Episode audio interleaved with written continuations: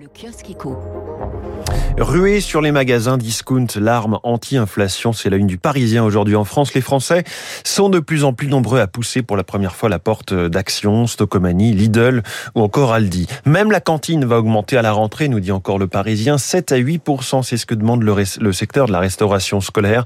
Le président de son syndicat national explique, nous achetons des produits bruts et ce qui augmente le plus, c'est bien la matière première. En revanche, toujours dans le Parisien, pour les frontaliers euh, salariés au Luxembourg, inflation rime avec augmentation.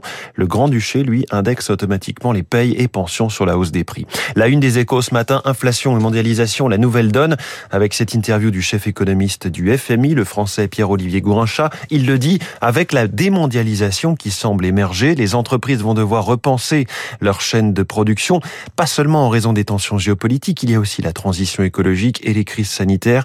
Il leur est de plus en plus difficile de gérer en flux tendu, mais nous ne sommes pas pour autant dans un cercle vicieux de l'inflation.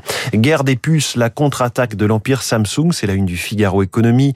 Euh, le géant sud-coréen va investir 356 milliards de dollars sur 5 ans pour suivre le rythme de l'innovation euh, du grand rival dans les semi-conducteurs, le taïwanais TSMC. Et puis un article du New York Times à lire en français dans l'opinion. Pourquoi Sheryl Sandberg a quitté la direction de Meta, elle qui a été l'architecte de l'activité publicitaire de Facebook, n'a pas été étroitement associée hein, par Mark Zuckerberg au du groupe dans le métavers. On referme ce kiosque éco